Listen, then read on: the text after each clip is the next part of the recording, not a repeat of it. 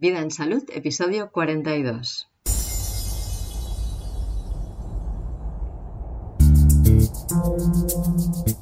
El veganismo y sus razones éticas.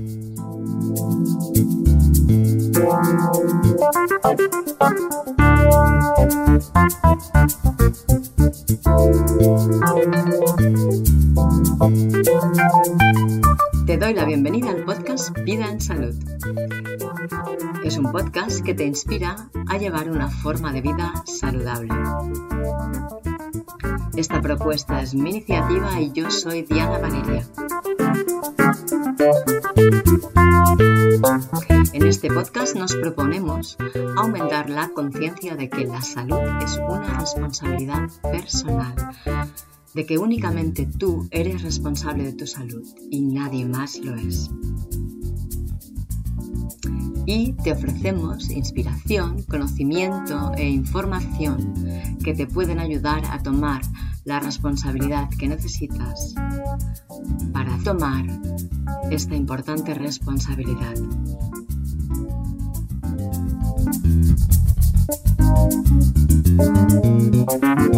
Pues de hecho este episodio yo ya lo había grabado. Quería hablar sobre las razones éticas del veganismo y quería hacer alguna revisión porque hay algo que me parece un poco falto de profundidad y quería exponerlo públicamente. Entonces, una oyente que es vegana y que escuchó el episodio 42 que grabé en Origen,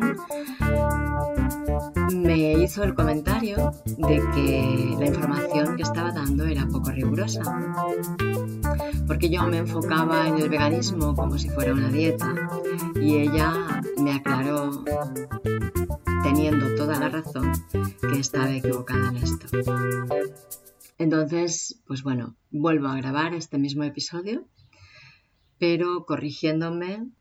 Así que te doy las gracias, Carlota Munconil, por el comentario que me has hecho que me ha permitido pues corregirme y dar una información coherente, más verdadera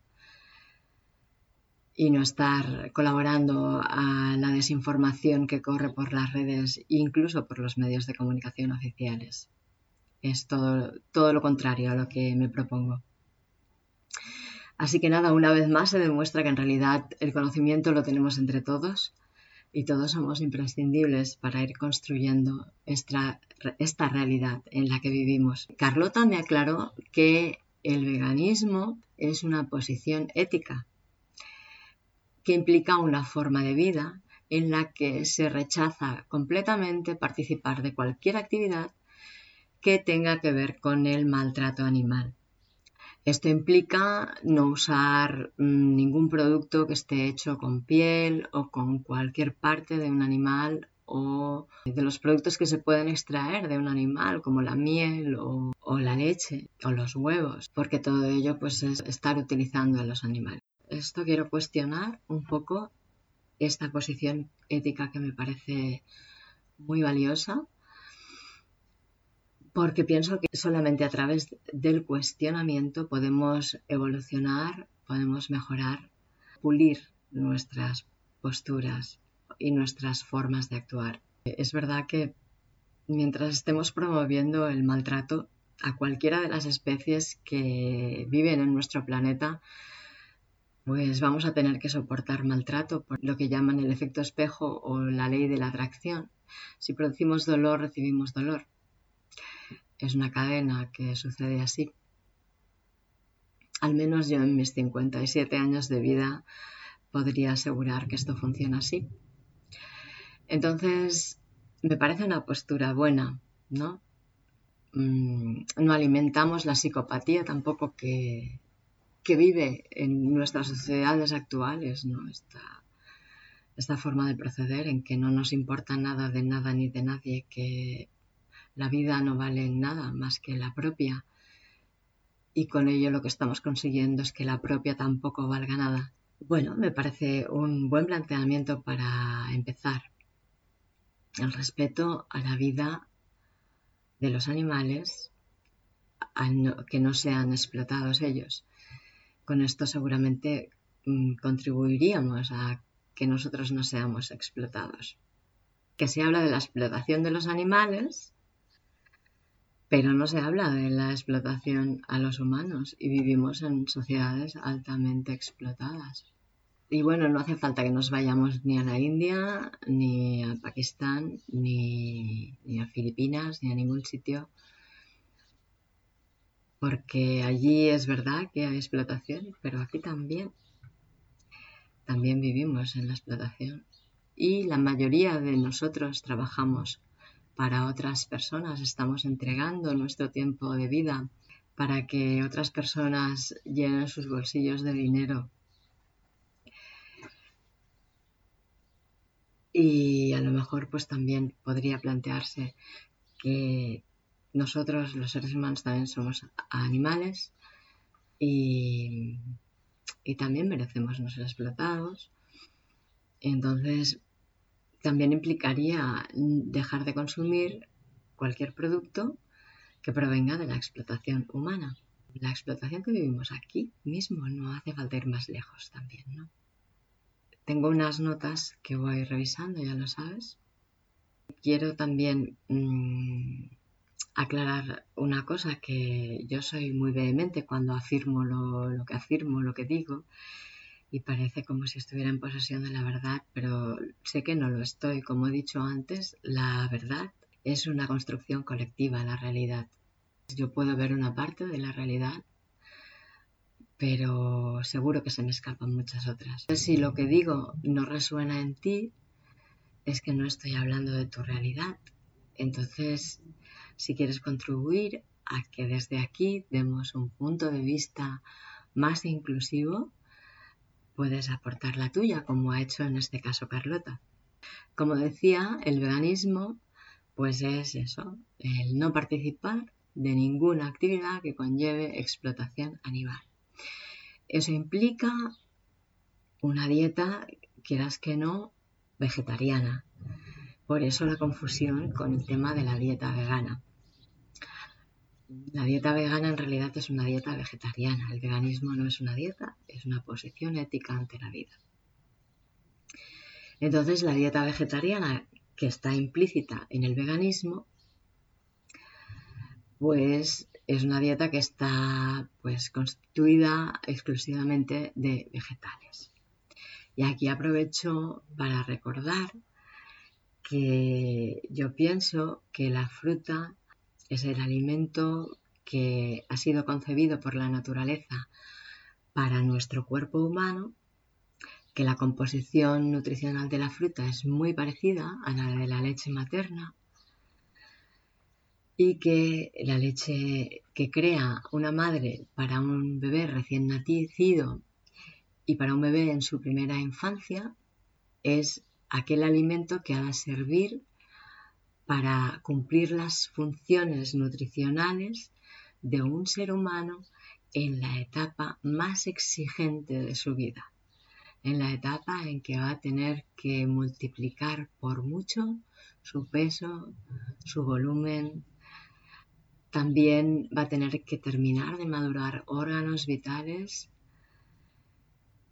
va a tener que empezar a fortalecer su cuerpo, sus músculos, para empezar a caminar, a desenvolverse en un ambiente que supone mucha más resistencia el aire que el que tenía dentro del útero, que era líquido, agua, o sea, es, la etapa de su vida que más exigencias, nutricionales tiene.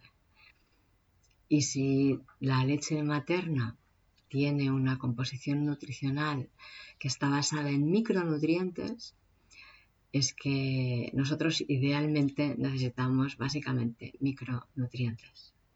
Pero bueno, como expliqué en el episodio 40, nuestro cuerpo en realidad ha cambiado, ya no somos así, ya no somos naturales como cuando nacimos, ni somos tan naturales como los primeros homínidos fueron. Y ahora llevar una dieta exclusivamente frugívora puede ser un peligro para la salud. Y bueno, de esto ya hablaré más en profundidad en otro episodio que dedicaré exclusivamente al frigorismo. ¿Y por qué nos hacemos veganos? Porque una persona llega a la decisión de hacerse vegana. Pues eso, para no participar en la explotación de los animales, que siempre conlleva sufrimiento de los mismos, por respeto a la vida y a la libertad.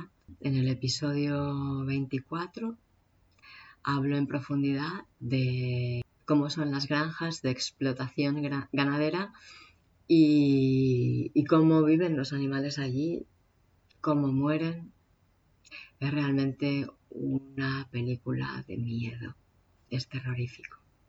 Permitir que esto siga sucediendo sin que haya ninguna respuesta por parte nuestra de querer eh, limitarlo, de querer acabar con esto, creo que es un error demasiado grande como para que en el futuro la humanidad pueda coexistir con la naturaleza con, con armonía y con facilidad, ¿no? Realmente pienso que hace falta una respuesta. Pero como he dicho antes, quiero enfocarme en las incoherencias. La primera es esta, el no incluir a los seres humanos en, los animales que somos explotados. Entonces, bueno, como he dicho también, el, el, ser vegano implica pues, tener una dieta exclusiva de productos que provienen exclusivamente del reino vegetal que además de evitar el sufrimiento de los animales, tanto en vida como la forma indigna de morir que tienen los animales de, la explotación ganadera intensiva, también nos evitamos los desechos que producen estas industrias que son altamente tóxicos, son tan tóxicos que en realidad no sabemos qué hacer con ellos. Como he dicho en el episodio 24 hablo más en profundidad, puedes ir a escucharlo si te interesa o si quieres profundizar más en ello. Entonces este ecosistema que estamos salvando también es el hábitat de los animales, es donde viven los animales. Y el estar destruyéndolo es un acto de crueldad en sí mismo. Y recuerdo que nosotros también somos animales y todo aquello que hacemos que destruye el hábitat natural, que es cobijo y casa de los animales, es también cobijo y casa nuestro. Una dieta exclusivamente vegetariana también depende de la agricultura, porque nosotros no comemos los vegetales que da la naturaleza tal cual, no comemos plantas silvestres, en realidad comemos una muy poca variedad de toda la variedad de vegetal que existe sobre la Tierra. Y no porque las otras sean tóxicas, sino porque nos hemos acostumbrado a consumir solo un tipo de vegetales determinados. Aquí en España, por lo menos. No sé en el país desde el que me escuchas cómo son los mercados y cuántas plantas de toda la variedad que da la tierra local consumís, pero aquí realmente son muy pocas. La agricultura, como digo, tiene sus peligros. para cultivar, para hacer huertos, nos vemos obligados a desforestar el sistema terrestre. Eh, de hecho, la forma natural que tiene la Tierra de expresarse es a través de bosques, porque un bosque maduro es lo más sostenible que se puede dar en la naturaleza para que ese sistema esté en equilibrio y pueda mantener su propia vida. Necesita de todas las especies que hemos crecido, que hemos surgido, crecido y vivimos en ella. Entonces, el hábitat natural más óptimo para albergarnos a todos es el bosque.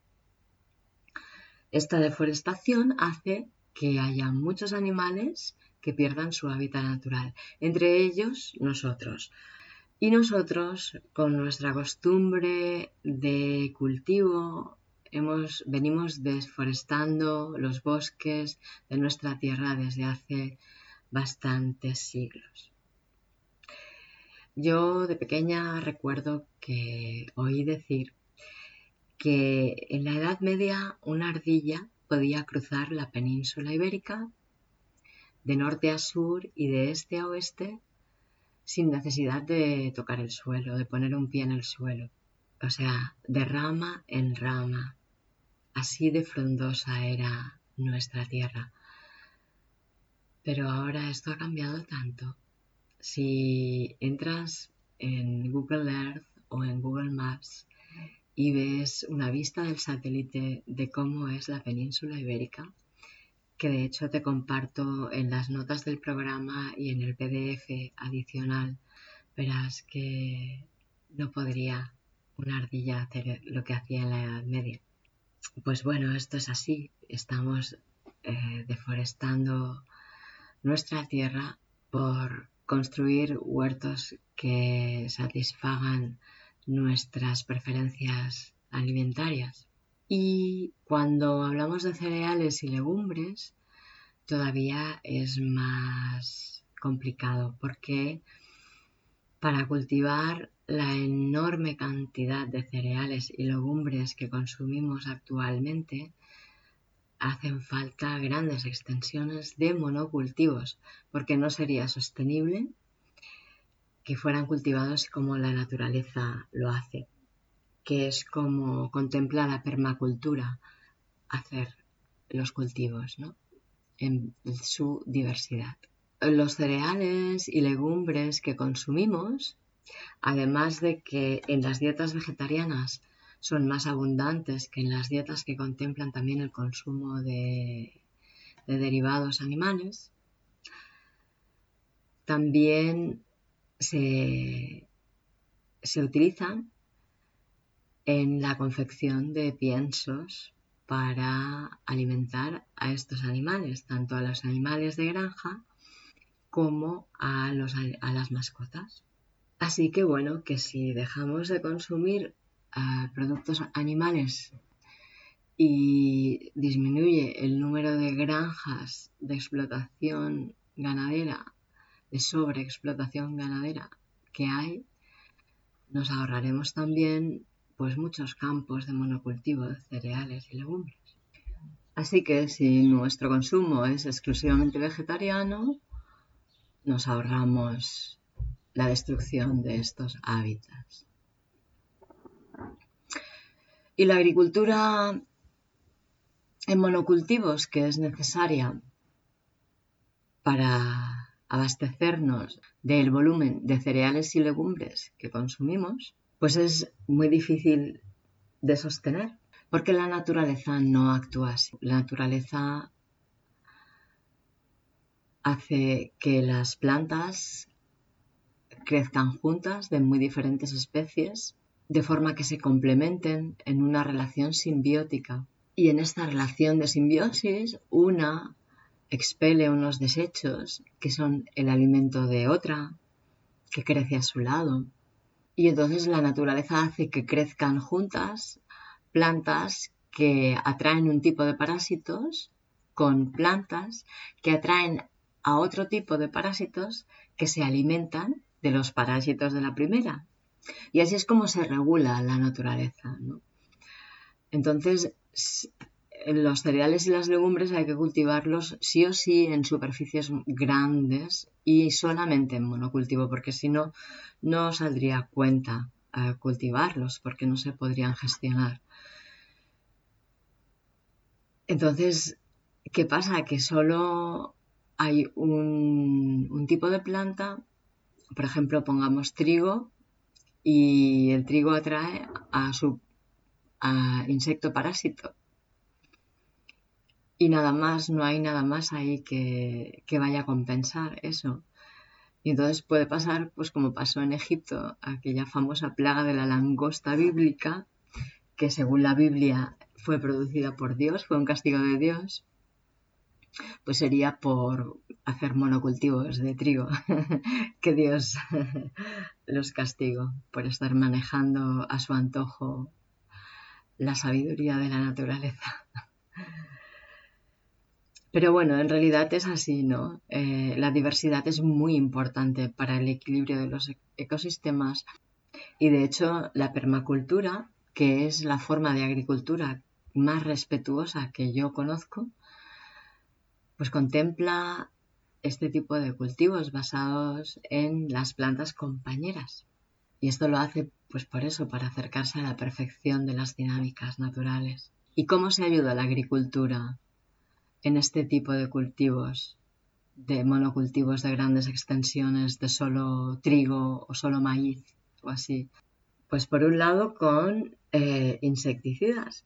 La agricultura ecológica utiliza insecticidas naturales, producidos con plantas y con materias naturales, minerales, etc. Y la agricultura no ecológica, no orgánica, pues lo hace con químicos de síntesis. Pero bueno, esto implica alteración del ecosistema natural, por un lado, porque los químicos naturales alteran igualmente también el ecosistema, son naturales, pero en la naturaleza también hay venenos. Y los químicos de síntesis son directamente venenos, venenos para quienes consumimos esos cereales y para la tierra y para el aire y para todo. Cultivar eh, productos de huerta implica la muerte y el sufrimiento de muchos insectos también. Además de que los químicos que se utilizan desgastan la tierra, el propio cultivo también la desgasta porque está como siempre extrayéndole eh, los mismos nutrientes hasta que la deja yerma vacía, ¿no? Y esto nos conduce a la desertización. Y la desertización hace que se destruya la vivienda de miles de especies animales también que dependen del bosque para vivir. Y esto no sé hasta qué punto lo contempla el veganismo. En principio, con no utilizar mm, productos eh, que provengan de animales es suficiente. Y en cuanto a la dieta, con no consumir nada que provenga de un animal, ya no sé hasta qué punto mm, todos los veganos miran la procedencia de, los vegetales que, que consumen. Si lo has comprado en un supermercado, pues eh, también estás ah, colaborando en la explotación animal, incluyendo a nuestra especie animal, a la humana, a no ser que, que tú te preocupes de estar comprando tus verduras y tus frutas y tus hortalizas en huertos permaculturales, estás eh, participando de esta destrucción y esta explotación. Me gustaría saber si te has planteado todo esto. Igualmente yo creo que seguramente una dieta vegetariana que se lleva a cabo desde una postura vegana debería limitar estratégicamente el consumo de cereales y legumbres, de alimentos procesados también, por más que provengan exclusivamente de vegetales. Conozco métodos de ganadería como el pastoreo que se practicaba en las sociedades rurales previas a la imposición de la industrialización, que bueno, era una forma de convivencia con los animales que estaba plenamente y profundamente integrada con las dinámicas naturales y participaba muy positivamente en la regeneración del ecosistema. Los animales y las personas vivían dignamente y los animales morían en actitud de servicio las personas vivían en actitud de servicio hacia los animales. No sé, me, da por pensar que tal vez sería mucho más ecológico y mucho más digno para la vida en general eh, recuperar esta forma de convivencia con los animales que un veganismo estricto, ¿no? Me planteo. Me gustaría que me dijeras tu opinión, si has optado por el veganismo. Claro, obviamente esta forma de convivencia con los animales basada en el pastoreo y en el servicio mutuo, o sea, implica consumir muchísimos menos derivados animales, tal como se hacía en las sociedades rurales. Y, tal vez, no sé, tal vez sería mejor promover esta forma de vida, no sé, es lo que me planteo. Y nada, pues de verdad que agradeceré mucho si me, me comentas si me aportas tu visión, tus sensaciones, tus conclusiones, tus reflexiones en las notas del programa, en el apartado de comentarios, o en Instagram o en Facebook. Eh, el usuario es podcast Vida en Salud o en Vida en Salud en YouTube o enviándome un email a vidaensalud.dianavaleria.eu. Te dejo todos los enlaces de lo que hemos estado comentando en, en las notas del programa si quieres visitar en la web dianavaleria.eu barra podcast barra 42. Muchas gracias por participar, gracias por tus comentarios, por tus sugerencias, por tus reseñas de 5 estrellas. Gracias por estar escuchando y dándole sentido al podcast Vida en Salud. Gracias por hacerte mecenas del podcast en la plataforma de patreon.com barra Diana Valeria. Esto ayudará a que pueda ofrecer cada vez más herramientas. Si quieres recibir un aviso en tu correo electrónico cada vez que publique un nuevo episodio, puedes suscribirte en dianavaleria.eu barra suscripción. Si quieres proponer un tema o exponer una pregunta, puedes hacerlo en vidansalud.dianavaleria.eu. Anímate a hacerte mecenas, apoyar el podcast en patreon.com barra dianavaleria. Y si tienes dudas, por favor, si no sabes cómo proceder en Patreon, escríbeme un email preguntándome lo que necesites a vidansalud.dianavaleria.eu. Si tienes hijos, les permitas escuchar el podcast porque la información que compartimos les puede ser muy útil desde cualquier edad. Nos reencontramos hablando con Teresa Morera, ex farmacéutica, de cómo los fármacos interactúan con nuestro organismo. Que pases muy buenos días y excelentes noches. Hasta la próxima.